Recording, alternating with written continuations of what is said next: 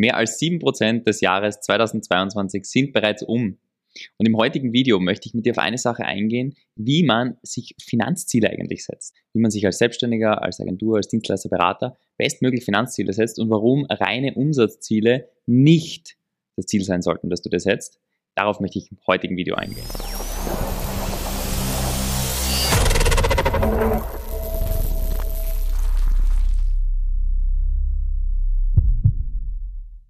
Und ich habe ein wunderschönes Excel vorbereitet. Ich sage dir eine Sache, Excel ist das Schönste. Wenn du Excel hast, dann ist es nicht förderlich für dein Business langfristig. Und deshalb lass dich auf das Video ein und lass dich auf die Sachen ein, die wir durchgehen. Und zwar, im Prinzip ist es so, wenn man sich als Berater, ich habe jetzt ein Beispiel mit Berater als Tagessätzen, ja, das kannst du genauso umwandeln für Agenturen, das kannst du auf alles umwandeln, dieses Sheet. Unter dem Video ist auch ein Link, wo du das, wenn du möchtest, eine Kopie davon erstellen kannst und dann einfach da deine Zahlen für dich das einfügen kannst. Aber im Prinzip, oben fängt immer als erstes an mit dem Umsatz, logischerweise. Ja. Wir müssen irgendeinen Umsatz generieren, wir haben irgendeinen Tagessatz, wir haben irgendwie Produktkosten, ja, also irgendwelche Assets sozusagen, die verbauen. Wir gehen in dem Beispiel jetzt auf Berater mit Tagessätzen einfach kurz durch. Wie gesagt, du kannst es für dich einfach anpassen. Angenommen, du bist ein Berater und hast einen Tagessatz von 1000 Euro. Im Durchschnitt hast du eineinhalb Tage, die du gebucht bist. On average im Jahr gesehen in der Woche, das ist auf Wochenbasis gerechnet, hast du eineinhalb Tage, die du gebucht bist. Das bedeutet, wir haben 50 Wochen, das heißt, du bist circa bei 70 Tagen gebucht, die bezahlt werden. Ja, unbezahlte Tage sind für uns da nicht relevant und damit hast du eine ungefähre Auslastung prozentual. Ich sage jetzt einmal von 50 Prozent. Wenn du, sage jetzt einmal 200 Beratertage im Jahr hast, ist schon sehr, sehr, sehr, sehr, sehr viel und dann tut man schon wirklich die ganze Zeit nur arbeiten, arbeiten, arbeiten. Ich gehe jetzt einmal davon aus, dass das Ziel sozusagen drei Tage sind, wo du ausgelastet bist, dann bist du gut ausgelastet, hast noch genug Zeit für andere Bereiche in deinem Unternehmen wie Marketing Kundengewinnung und im Prinzip die Systematisierung deiner Dienstleistung noch besseren, damit du es bestmöglich produktisieren kannst und im Prinzip über so diese magische, ich sage jetzt einmal 10.000 bis 20.000 Euro Monatsschwelle oder diese, wenn man es anders ausdrücken möchte, diese 50.000 bis 300.000 Euro Schwelle Umsatz, wie du über die hinauskommen kannst, ohne dass die Kundenergebnisse darunter leiden, sogar dass sie besser werden. Aber im Prinzip, darauf gehen wir jetzt nicht, nicht tiefer ein, sondern einfach nur runtergebrochen. Wir sagen, damit haben wir einen Monatsumsatz von ca. 6.000 Euro und einen Jahresumsatz von 7.200 Euro. Das ist das, wie die meisten die Planung machen. Ich würde es ein bisschen tiefer machen und zwar dann geht der nächste Schritt ins Einkommen. Das heißt, wie viele Fixkosten hast du in deinem Business? Wie viel Steuern musst du zahlen? Und dann, wie viel Steuern ergeben sich daraus? Logischerweise, ja, ich habe da einfach einen, einen Richtwert ungefähr reingefügt. Der kann für dich ein bisschen anders sein. Vielleicht setzt du mehrere Sachen ab. Vielleicht sind da mehrere Sachen drin, was auch immer, aber ich habe 40 Prozent ähm, sozusagen da einkalkuliert. Die werden logischerweise, die Kosten werden abgezogen von den Steuern und dann hast du ein Einkommen nach Sozialversicherungen, nach Sozialabgaben und Steuern von circa 3.100 Euro pro Monat und damit jährlich von circa 37.000. Das klingt ja schon immer so sexy wie 72.000, aber blenden wir vielleicht die Ziele nehmen noch kurz aus und dann kommt der nächste Bereich, ja, und das ist das, das, wo die wenigsten meines Erachtens wirklich reindenken und das ist aber, worum es bisschen am Ende des Tages wahrscheinlich schon geht, ja. Wenn man sich überlegt, okay, ich habe Lebenskosten von mein Wohnen, Auto, Essen, Urlaube, Versicherungen, alles, was das Leben halt so wirklich kostet im Monat, ja. Von Hausnummer 2500 Euro. Dann hast du eine monatliche Ersparnis jeden Monat von 620 Euro. Das 620 Euro bleiben übrig jeden Monat für entweder Sonderausgaben, wie du schaffst irgendwas an, du mach, ihr macht eine neue Küche daheim oder irgendwelche anderen Dinge, wie zum Beispiel Vermögensaufbau, dass du wirklich Geld wegsparst, ja, was ich grundsätzlich sinnvoll finde, einfach, dass man einen Sicherheitspuffer hat, dass man für die Zukunft vorsorgt und dass man Dinge, dass man auch Investments machen kann und so Zeug, ja. Damit hast du einen jährlichen Vermögensaufbau von 7.000 und nach 10 Jahren kommt ein Vermögensaufbau von 74.000 raus. Du siehst, nicht gerade sexy.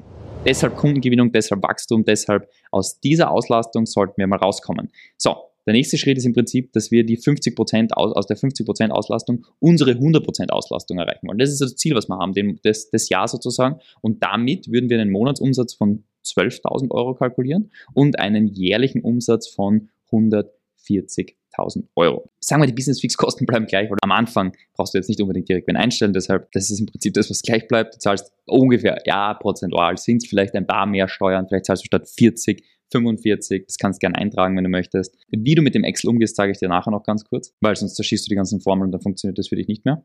Und genau, dann hast du im Prinzip ein Einkommen nach Steuern von 6.700. Könnte man jetzt sagen, okay, das ist das Doppelte. Ja, klar, okay, 80.000 im Jahr. So, jetzt wird es aber spannend. Wir haben nämlich Fixkosten nach wie vor von 2.500 Euro.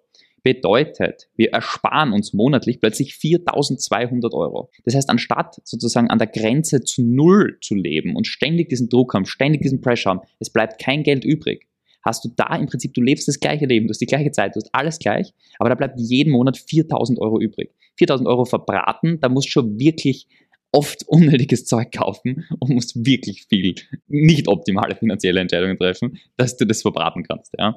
Und damit fängt im Prinzip das erste Mal sozusagen ein Geldersparnis an. Und deshalb sage ich immer, ohne eine Vollauslastung als Berater macht es eigentlich nicht wirklich Sinn. Deshalb sollte man da einfach schnellstmöglich hinkommen und Kundengewinnungsprozesse dafür bauen. Und das ist einfach ganz, ganz wichtig, sich bewusst zu machen. Und nach zehn Jahren hat man halt beim einen, ohne dass du es richtig investierst, in zum Beispiel einfach ETFs, ich bin kein Investment, Berater, ganz, ganz wichtig, aber einfach in irgendeinen ETF investierst, der jährlich S&P 500 für, als Beispiel ja, der jährlich circa 8 bis 10 Prozent macht, ja, außer jetzt Wirtschaftskrise, anderes Thema, aber im Prinzip dann hast du langfristig gesehen mit dieser Entwicklung, mit diesem Compound-Effekt, wirst du nach 10 Jahren wahrscheinlich, da wird statt 500.000 wird wahrscheinlich eine Million wahrscheinlich stehen oder so, wenn du es annähernd einfach in was Solides, Ruhiges, Sicheres investierst.